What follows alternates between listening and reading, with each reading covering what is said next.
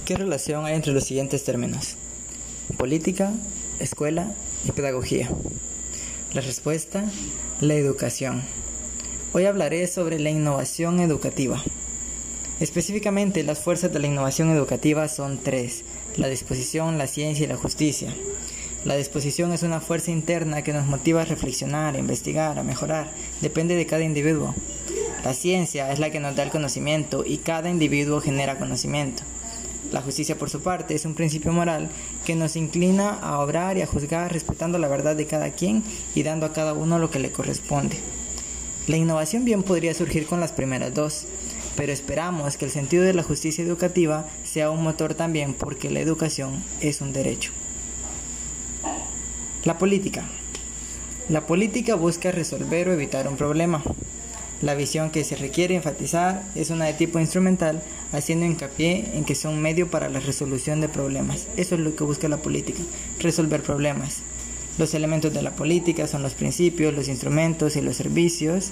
Tiene una fuerza sistémica que va de arriba a abajo, desde eventos, patrones, estructuras hasta modelos mentales. El ciclo va con identificar el problema, formular alternativas y adoptar cada quien una alternativa.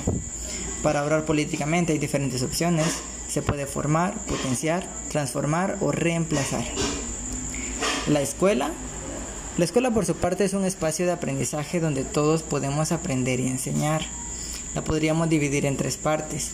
En las casas de justicia e innovación, el compromiso y estabilizar.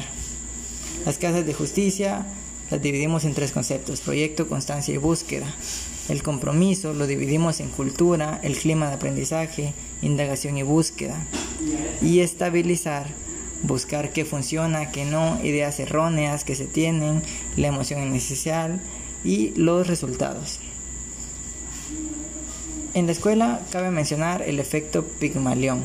Es la potencial influencia que ejerce la creencia de una persona en el rendimiento de otra. Eso significa que las expectativas que nosotros tenemos pueden influir en la manera en que algo sucede. La pedagogía, podemos relacionar varios términos con la pedagogía. Metodología, técnicas, enseñanza, educación, evaluar procesos, creatividad, planificar, etc. ¿Por qué surge la pedagogía? ¿Para qué? Porque la innovación atraviesa las prácticas de la enseñanza y se busca organizar la propia práctica de enseñanza de cada docente a partir de la búsqueda. Los riesgos, bueno, algunos proyectos que diseñamos pueden desarmar el currículum, algunos no tienen lógica de continuidad, otros no despiertan el para qué que surge en la innovación. Los docentes no aportan apoyo en cuestión a la pregunta del para qué. El fin de la innovación en la pedagogía se busca que cada alumno pueda realizar su propia investigación, que el alumno le encuentre sentido al aprendizaje, que tenga contacto con el conocimiento, que pueda abrirse al aprendizaje, que viva la experiencia de aprendizaje, que viva sus derechos, en especial porque el aprendizaje es un derecho. Acá es donde entran las fuerzas de la innovación, la disposición, la ciencia y la justicia.